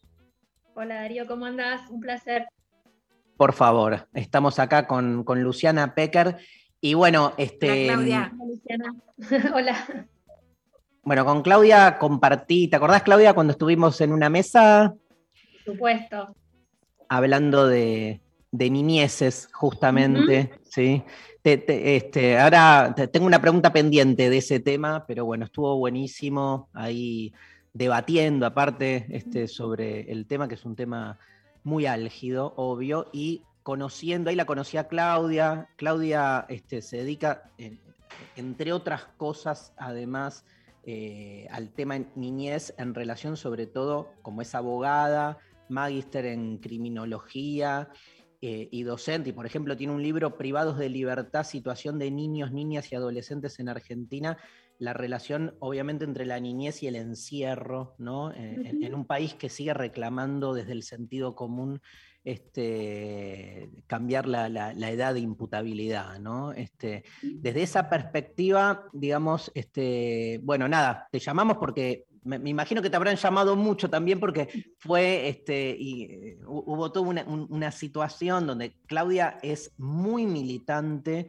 de la defensa de los derechos de los detenidos y detenidas, este, y bueno, tuvo ella una situación, un, un asalto que describe en una nota, entre otros lugares en el diario AR, que la escribe ella en primera persona y cuenta en la ribera de Quilmes cómo la asaltan y cómo tuvo una, per- perdón que diga, una horda de gente diciéndole, ¡eh, ahora te pasó a vos! ¿Qué vas a defender el derecho de quién? Y es increíble porque a mí me parece que es el argumento a desarmar este, siempre, ¿no? O sea, desde distintos lugares, pero, pero la matriz del argumento es ese, este, no sé, desde el momento que eh, uno sale a militar la deconstrucción y te dicen, ah, vas a ver cuando tu hija venga y te diga que este, no es más mujer, sino que como que este, las cuestiones que hacen a, a la toma de posición sobre distintos temas,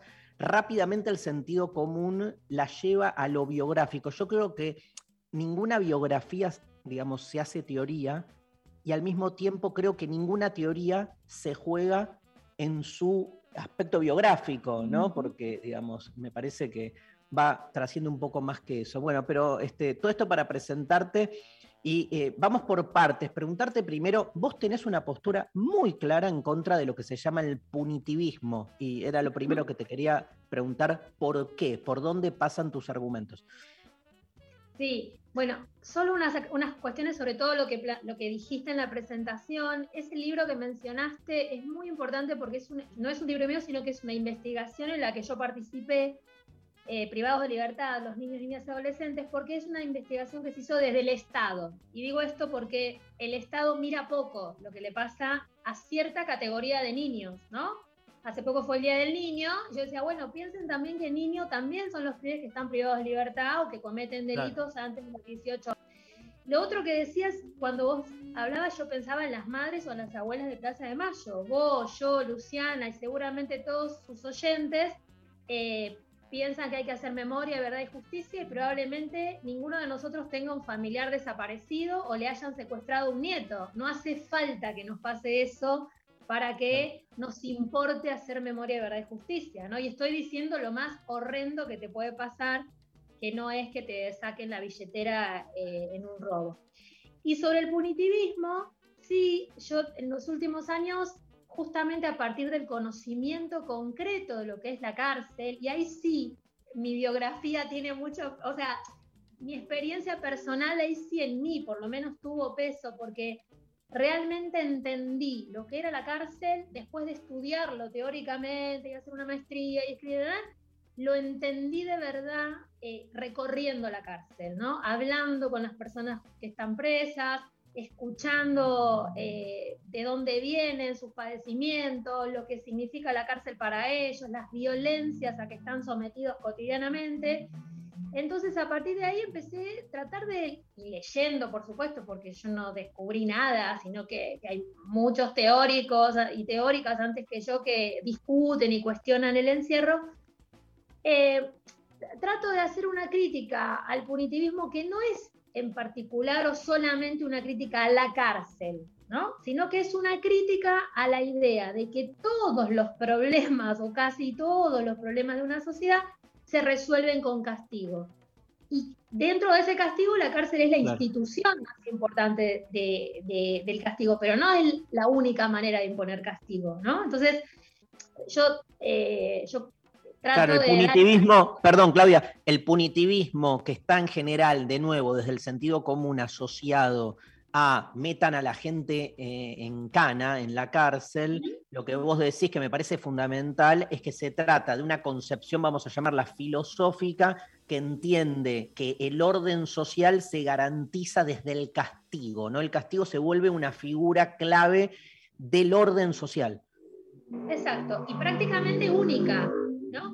Del orden Claro. social en, en un término muy amplio y después pensándolo también de disciplinador de todo tipo de conductas. Voy a dar un ejemplo que va a ser bien, bien claro. El diputado que le besa la teta a su mujer porque no se da cuenta que está la cámara apagada, eh, prendida, ¿no? Digamos, Sí. tiene la cámara prendida y hace algo que en medio de una sesión no se puede hacer. Resolución inmediata, hacer, expulsarlo o provocar su renuncia. Bueno, eso es una manera, yo un poco lo llamo el punitivismo parlamentario, porque resuelve un hecho que tomándote un poco de tiempo te das cuenta que no fue intencional, que fue en todo caso algo que a todos nos ha pasado en este año y medio, que estamos hablando en un Zoom y de pronto pasa alguien por ahí, haces algo que no corresponde, lo que fuere, pero cuando vos pensás la consecuencia, a ver, no importa ese tipo en particular, ¿eh? corramos Sí, al, sí, sí, al sí. Juan Pérez que fue. Es una persona elegida por el pueblo en un proceso electoral eh, y se resuelve manu militari en una hora expulsarlo de ese ámbito parlamentario. Entonces, eso es razonable, se puede hacer otra cosa, sería No más se no- no se resuelve en realidad. O sea, este, lo, que se, lo que se genera es el caso tiene su sanción, pero el tema de fondo no se resuelve. Esto decís Bueno, vos, ¿no? Digo, claro. Exacto, podría ser incluso más, comillas, pedagógico, de- de- decir, bueno, mira, esto que vos hiciste, primero sos un boludo porque no te das cuenta que tenés la cámara prendida y le estás dando besos en la teta a tu mujer. Pero como eso es algo del orden de lo humano y, es un error, y estoy pensando ahora cuando digo error, en, por ejemplo, lo que pasó la semana pasada con la foto famosa del presidente, donde ahí no hay un ejercicio de punitivismo porque es el presidente de la nación. Podrá verlo en el ámbito penal, porque está bien si se inicia una, una acción penal, te paga una multa, etc. Pero digo, el error, la posibilidad de equivocarse y de reparar ese error, a mí me parece mucho mejor, más no me gusta usar saludable, porque no me gusta usar términos de, de- de la salud para, pero digo, más pedagógico, más útil, eh, más eficiente, no sé, busquemos todo el tipo de adjetivos que queramos para situaciones de ese orden, ¿no? Que no son trágicas en términos de que no se no mató a nadie, no, no. Ahora, creo, Claudia, creo que, a ver, corregime vos, pero creo que el punitivismo eh, no es algo eh, casual, ni, ni, ni inocente, ni caído del cielo, sino que eh, es un tipo, una práctica, digamos, totalmente alineada con una forma, de una, digo, con un orden social capitalista, productivista, digamos, eh, inmediatista. Este, no, no- no me sorprende en una sociedad con los valores eh, hegemónicos que la rigen que el punitivismo sea la manera de pensar el delito, ¿no? Es, es obvio que cuando uno se pone a pensar a fondo de qué se trata, delinquir, se te abren dos millones de, de- líneas que te permiten justamente ir, ir a fondo, este, ir hacia el otro lado, si querés, este, de- del fiel, que si de un lado está el punitivismo, con términos muy mal usados también y con todas las connotaciones chotas que tiene, pero para tratar de ordenar, si de un lado tenés el punitivismo, del otro lado tenés lo que se conoce como garantismo, ¿no? Como dos posturas que generan un binario que no, no, no, es, no es bueno, pero sobre todo por el modo en que esto está de algún modo también desde el sentido común puesto. Pero digo, lo que me interesa del garantismo, si no te gusta el nombre lo sacamos, pero lo que me No, gusta son- el garantismo... como, viste, como decir feminismo y machismo, me suena inmediatamente a eso. Claro. entiendo, entiendo Pero- que así se ve, pero... Así se ve, no, y quiero ir a esto, digo, y igual este, lo que quieras sobre el garantismo, te escuchamos, pero me parece que plantea el asunto en términos más estructurales, la sensación que uno tiene, lo escuchaba el otro día Leandro Santoro decir, el progresismo nunca se tomó, eh, no, no sabe qué hacer con el problema de la inseguridad. Eh, y y es, es cierto que el garantismo va a fondo, no hay duda que va a fondo, no hay duda, este, y que el tema es por ahí. Ahora, digamos, evidentemente, esos valores que rigen nuestra sociedad no te dan tiempo a probar con políticas más a mediano plazo, o hay algo que no veo, te pregunto. Hay un montón de cosas ahí, un montón de cosas para, para seguir, para abrir. Una, eh, me gustaría pensar que el punitivismo solo está asociado a la sociedad capitalista, pero la verdad que yo, eh, y me cuesta reconocer esto, pero creo que no es así. Porque Mira. en sociedades que, por ejemplo, la sociedad cubana, que es una sociedad que yo quiero mucho, quiero, amo a Cuba, defiendo a Cuba en todos los planos, en este plano tiene un sistema penal muy duro y de hecho tiene Claro. un número de personas privadas de libertad muy alto, el más alto de América Latina. Puedo entenderlo eso con la situación de bloqueo, de permanente, estar sometido a una guerra permanente, se puede entender ese contexto, pero hay que decirlo, porque si no, como ocultar una parte de la, de la yo creo que de la situación. Eh, no hay sociedad, me parece lamentablemente, que mm, no, eh, que no vea, salvo mm, las sociedades de algunos países europeos, siempre caemos en los mismos ejemplos, Noruega, eh, Suecia, Holanda, pero hasta ahí, porque apenas se siente un poco que ese sistema menos punitivista falla un poco o que hay un caso muy tremendo, se reclama también aumentar las penas, aumentar los años de cárcel, etc.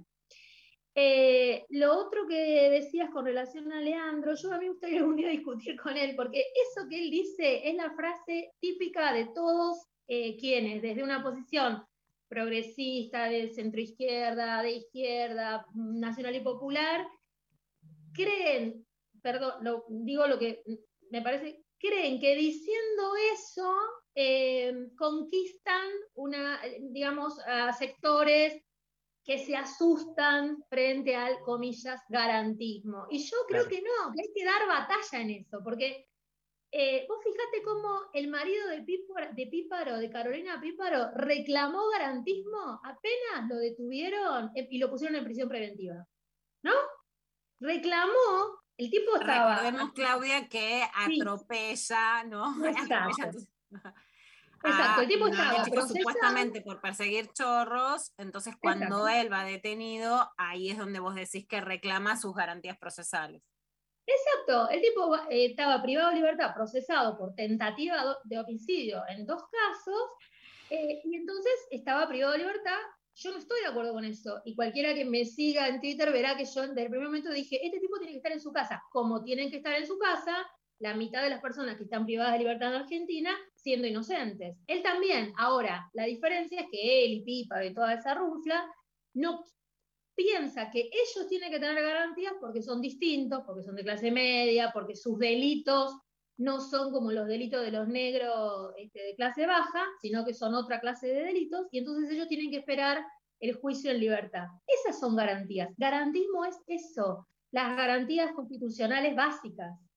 Claudia. ¿qué pasa con la, la distancia, digamos, entre que está buenísima la columna que escribiste, porque es a todos nos puede pasar y cuando nos pasa que nos roban una mochila, un televisor o pasen cosas más graves, a nadie, a nadie le gusta y nadie quiere eso. La fantasía es que con penas más duras y con cárceles más cruentas y más llenas, te vas a evitar que te pase eso cómo se pueden construir medidas de prevención, ¿no? En el caso de Píparo, que es asaltada embarazada en un banco río, por ejemplo, después se ponen mamparas a los bancos, ¿no? O sea, es una medida de prevención para que te puedan no ver la plata, algo que por ejemplo, en medio de la cuarentena, etcétera, ha retrocedido. ¿Se puede decir, yo tampoco quiero que me roben y te propongo estas medidas de prevención para no llegar a eso? Porque en el imaginario lo que construyen es, ah, bueno, robame que a mí no me importa. No, yo no quiero que me roben. ¿Cómo hacemos para que no me roben y que la solución no sea el castigo, sino la prevención?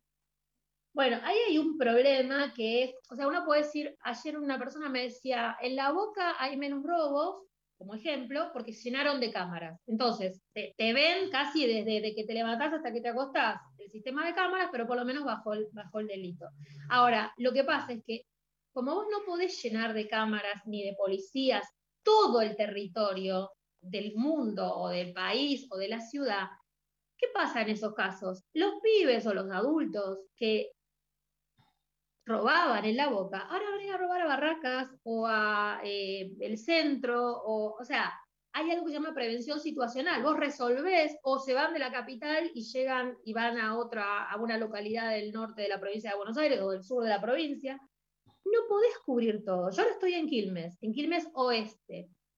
Vos ves un patrullero que da vuelta cada tanto, pero cuando andas por la calle no hay cámaras, no hay policías, entonces, porque no se puede, no es, es materialmente imposible. Entonces, cuando la pregunta es ¿qué se puede hacer? Lamentablemente yo sé que la respuesta no satisface porque dice, wow, wow, pero eso falta un montón.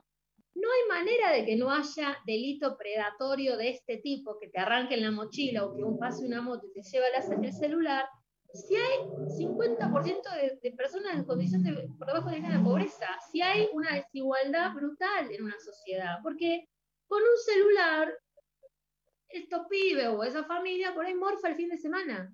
O- eso lamentablemente es así. Y el problema también es que cuando hablamos de delito en general, solo hablamos de este tipo de delito. El delito, es un poco lo que yo también planteaba en estos días con, este, con esto que me pasó, a todos nos asusta más que nos tiren al piso, que nos golpeen la cabeza o que eh, te lastimen con un cuchillo para robarte algo, y pensamos que ese es el único tipo de delito, pero hay otro, otro tipo de daño que nos provocan socialmente las políticas económicas, las políticas públicas, la falta de cumplimiento de derechos básicos para todos nuestros pibes menores de 18 años, eso no se ve como un tema penal, no se ve como un delito. Entonces, ¿a, a quién vas a buscar y a meter en cana? Al pibe, al adolescente que fue el último orejón del tarro, el último eslabón de esa cadena de desigualdad, de injusticia,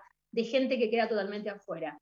Lamentablemente, si eso no se resuelve, no hay manera. O sea, las sociedades que tienen menos índices delictivos son las sociedades que tienen mayores índices de igualdad. Y eso, digamos, no, no, eso sí es casi in- inevitable, ¿no? ¿Vos eh, tenés, Lula, otra? Si no, o sea, Dale, una cortita. El otro día Dale. participé de un debate muy interesante y muy estremecedor de diputadas feministas eh, negras, pretas brasileñas, que están casi completamente todas amenazadas de ser asesinadas como Mariel Franco. Y uno de los problemas que tienen es que antes de asumir como diputadas no tienen seguridad. Y sin seguridad, o sea, sin custodia, prácticamente no pueden sobrevivir ni ejercer ni llegar a la política. Una situación muy amenazante que casi no se conoce en la Argentina. Y una de ellas lo que disputaba es, bueno, sabemos dónde viene la seguridad, confiamos en la seguridad, o sea, ¿por qué nosotras mismas promoveríamos la seguridad privada o estatal para poder ejercer la política? Pero por otro lado, si no la tienen, corren serio riesgo de muerte. ¿Qué se hace en estos casos donde la violencia política está tan enraizada que no puedes tener un discurso digamos, anti, digamos, anti custodia, anti seguridad, porque corre en riesgo tu supervivencia, como se llegó en el caso de Brasil, ¿no? ¿Qué se hace con esa encrucijada? Y eso es de una complejidad que yo, mientras vos lo contabas, pensaba, yo por supuesto no me sentiría segura con la Fuerza de Seguridad brasileña, me sentiría segura con mis compañeros, custodiada por mis compañeros. Como históricamente las organizaciones políticas en nuestro país cuidan, cuidaban, cuidan a los compañeros y a las compañeras. O sea, eh, no, no me sentiría, pero digamos, ese grado de, de corrupción y de, afectación pasa en Brasil, pasa en México, en Guatemala, en Honduras, en Colombia. O sea, digo, eh, yo estoy hablando más bien de, de un delito o de, o de situaciones en países que no han llegado todavía a ese nivel de violencia política, ¿no? Pero en ese caso yo pienso que la única manera de sentirse eh, cuidada, insisto, es entre compañeros y compañeras. O sea, eh, no, no, no, veo que las fuerzas de seguridad puedan cumplir ese rol con, la, con, con personas como, como, como estas compañeras o como, estas, como el caso de Mariel, por ejemplo, o cualquiera de ellas, ¿no? Eh, Hoy Eh, escuchaba a Eve, por ejemplo, de Bonafini, que eh, digamos, justamente Eve que ayer anduvo circulando esa noticia espantosa de que ella había muerto. Eh, bueno. ¿cómo, cómo se cuida? Pues está bien, la cuida, creo que tiene una custodia de la Policía Federal, eh, pero digo, es, un, es evidentemente un, un- un problema que, que- que excede estas discusiones más generales sobre seguridad e inseguridad, ¿no? Te hago la, la última pregunta que ya te robamos muchísimo. Hablando de delitos, te robamos muchísimo tiempo. Es un placer. Por Me favor, entrego. igual. Igual, igual. Me encanta, me encanta la, la- la línea con la que analizás. Y, pero no, no, no puedo, digamos, no preguntarte esto que tiene que ver, y, y tengo todo el deseo de que me digas que sí. Ya te anticipo mi deseo. A ver. Es como la vieja disputa entre re- reforma y revolución, ¿viste? Que es, la, la pregunta sería, o sea, ¿vos ves posible en lo inmediato una reestructuración tan a fondo de la justicia, entre comillas, este, en la que realmente podamos vivir eh, relacionándonos con justamente la categoría de castigo, libertad, de un modo completamente distinto? O sea, ¿ves un mundo donde este, las cárceles tengan otra estructura, la policía sea otra cosa? ¿O es algo, mira qué término te uso, más gradual, donde hay que ir haciendo reformas lentas? Tengo siempre, viste, e- esa duda, este, teniendo muy claro lo que pienso ¿eh? y dónde me posiciono, pero me falta como ese grado de, de- de convicción de que es algo posible de cambiar en lo inmediato en el día a día. Mira, sí, yo soy una optimista eh, histórica. Gracias por el Este, sí, gracias por el sí. sí, Por algo vos, por algo sos abogada y yo soy filósofo, ¿entendés la diferencia? Escúchame, yo creo que hay un montón de cosas que se pueden hacer. De verdad, creo que hay un montón de cosas que se pueden hacer. Eh, creo que se puede pensar la conflictividad social de otra manera que no sea eh, eh, profundizando eh, las diferencias y el castigo. Creo que se puede trabajar en el territorio. Hay muchas cosas que se están haciendo. Por ejemplo, un ejemplo, eh, escuchaba a Eli Gómez Alcorta eh, del Ministerio de Mujeres y Diversidades contar cómo se estaban abriendo espacios territoriales para atender las problemáticas de las mujeres una vez que empiezan las situaciones de violencia. Porque en esto sí hay algo bastante parecido al sistema de salud. Vos tenés que hacer que si a vos te duele la panza, no esperes a tener una peritonitis fulminante que si no te operan te morís, sino que vayas a la salita del barrio y te puedan atender eso que por ahí de, comienzo es más económico para, el, para todo el sistema, a vos no te hace sufrir y no hace falta usar algo de alta complejidad.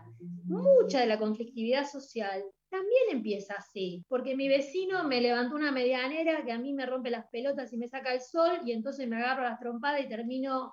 eh, yo me estoy apurando porque sé que hay poco tiempo, pero digo, muchos de los homicidios, por ejemplo, que, y eso está estudiado y es fácil demostrarlo, suceden entre personas que se conocen, no en ocasión de robo. Yo voy a pasar un aviso. En octubre va a salir un libro que se llama Contra el punitivismo, que, que ya estoy terminando, y ahí trato de mostrar con datos, con cifras, como por ejemplo los homicidios en ocasión de robo son una absoluta minoría. La mayoría de los homicidios dolosos son entre personas que se conocen, entre vecinos, por conflictos intrafamiliares o intervecinales. Entonces, ahí podemos hacer cosas para evitar eso que es lo más horrible, lo, más dañoso, que es la muerte. Estoy segura que se pueden hacer. La policía puede tener otra actitud que no sea confrontativa sistemáticamente con determinadas poblaciones como los pibes jóvenes, los menores de edad, y sí puede hacerlo, debe hacerlo, hay que formarla de otra manera. Entonces, yo creo que sí, que efectivamente hay cosas para... ¿El espacio público puede ser disfrutado de otra manera? Por supuesto, vos recorres algunas zonas del conurbano y no encontrás plazas. Las pocas que hay están vacías. ¿Por qué? Porque la gente tiene miedo que le roben. ¿Cómo evitas eso? Llenando las plazas, llenando el espacio público de gente, de eh, Estado, pero no de policía, de otras áreas del Estado. ¿no? Entonces yo creo que esos son modos de construir una sociedad donde, donde vivamos todos un poco mejor. Y por supuesto, eh, disminuir los niveles de desigualdad, ¿no? Eso es como el trasfondo. Si no, todo es, no sirve. Todo empieza y termina ahí, no, no, no cabe ni- ninguna duda. Kilmenia dice en su biografía de Twitter, Kilmenia, gallina, viene el, autor, el autorreconocimiento, nuestro operador, coordinador de aire, es un fanático de Estamos muy nerviosos hoy, ¿eh? Brigadista, sí, me imagino. Brigadista, abogada, docente, un hijo, un nieto, milito, escribo y hablo. Un placer, Claudia Cesarón. Y la sigan en Twitter, ¿eh? que es increíble seguirle ahí todo lo que va opinando y, e interviniendo en la realidad. Gracias, Claudia. Bueno, un placer. eh, para David, eh, Darío, perdón, tenía que hacer este blooper. Y Luciana, muchísimas gracias. Muchas gracias, Claudia. Gracias, genia. Nos vamos con REM para cerrar el bloque este, querido Pablo Orange Crash.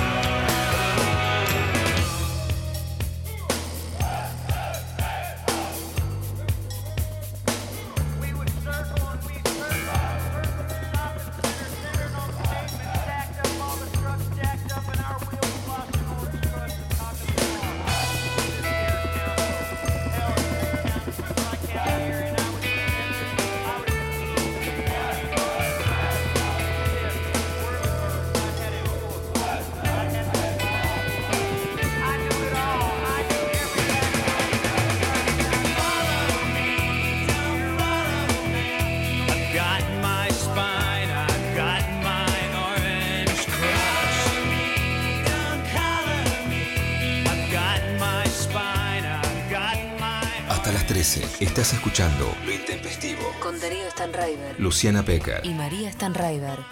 Estamos en Twitter. Nacional Rock 937.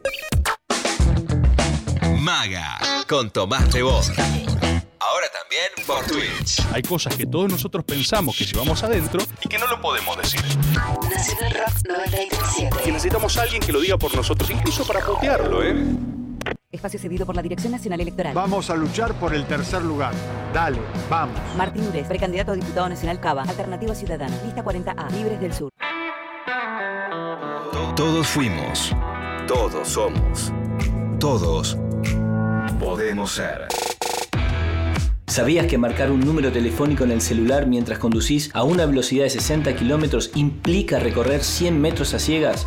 Acordate, no uses el celular al conducir. Soy Diego Molina, de Conduciendo a Conciencia, para Nacional Rock. Yo me comprometo con la vida.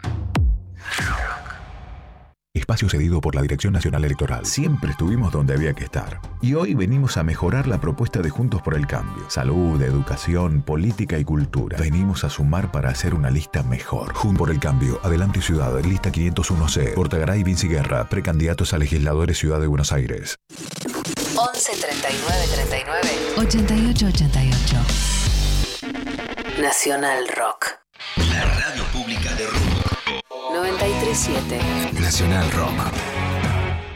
Espacio cedido por la Dirección Nacional Electoral. Para renovar a la izquierda, Federico Winocura, diputado nacional por la ciudad, lista 338, Movimiento al Socialismo. Abren un paréntesis en medio del día. Padre Tota, con vosotros y con tu espíritu para santitizar después de una jornada con eh, fenómenos paranormales, eh, llantos de niños al ver películas de terror. Lunes a viernes, de 13 a 16. Hola, ¿qué tal? Diego veía películas de terror en la época que iba al colegio primario y lloraba él solo, le salía agua por los ojos solo como un sifón que pierde. Calvo Infante, Diego Ripoll, Nati Carulias. Creímos en un momento que era un niño milagroso. Con su llanto diluimos una botella de jugo carioca de naranja. ¿Verdad? Eh, tomaron 12 monaguillos, cuatro padres e incluso el padre Emilio se tomó un Campari. Sí. Divertirse la tarde está asegurado. Hola, ¿qué tal? Hola, ¿qué tal? Por 937. Nacional Rock. Hacé la tuya. Espacio cedido por la Cámara Nacional Electoral. Nosotros vinimos a ampliar el espacio, vinimos a sumar fuerzas para terminar con los K. Somos más fuertes. Seamos mayoría. Un Congreso fuerte. Ricardo López Murphy. Lista 501B. Republicanos. Frente Juntos por el Cambio. Precandidato a diputado nacional. Distrito Ciudad de Buenos Aires. Ricardo López Murphy. Crear. Romper. Destruir. Construir. 937. Nacional Rock. Lo intempestivo te vino a buscar.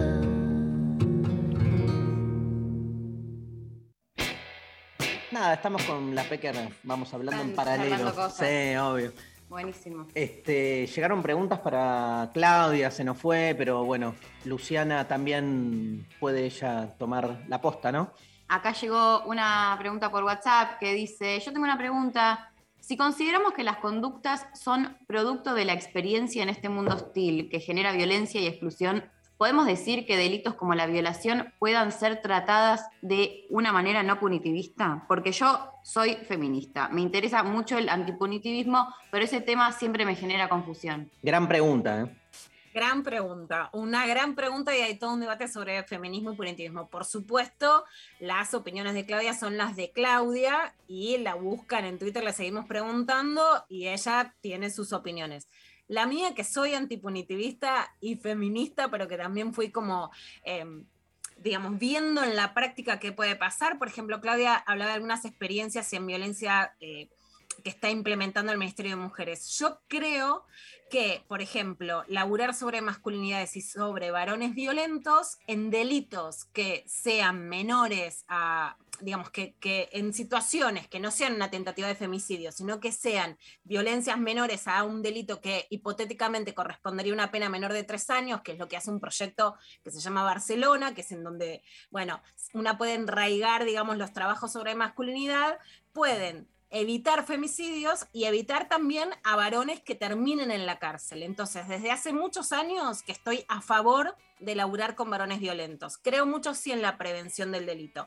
En situaciones muy graves como una violación, yo en lo personal, no quiere decir que todo el mundo, creo que tiene que haber penas, porque además la sociedad no responde si no hay penas, que es lo que eh, pasa, por ejemplo, con el caso de Juan D'Artes y Telma Fardín. La sociedad no deja que ella trabaje, no lo toma como algo cierto si no hay pena. O sea, no es la sociedad que queremos, a la que aspiramos, es la sociedad que tenemos. En esta sociedad todavía y para delitos graves es necesario usar la pena. Ahora, en muchas otras conductas soy completamente antipunitivista y por sobre todo también hago una diferencia entre la diferencia entre la pena privativa de la libertad y otras conductas que pueden ser un límite en lo posible que generen el menor daño posible. Pero para eso hay que tener también varones que aguanten la interpelación, o sea, aguanten algún tipo de límite que no sea tan grave como una pena privativa de la libertad o, o, sacarles el trabajo, etcétera, y hay que hacer resortes. O sea, hace muchos años que pido, ¿hay presupuesto para violencia? Y algunas te dicen, no, los varones no se pueden tratar, no, que no haya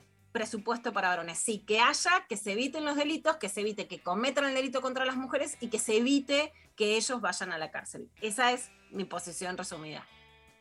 Clarísimo. Lula, conducción. Aquí están. Aquí está, eh, no, aquí están, no. eh, acá tenés las pibas para la liberación. Lula. Lula. Lula. Pero parece un spot del PT, boludo, con Lula. Pecker. Claro. Pecker. Pecker Subo con. todas la- las promos de Lula. Total.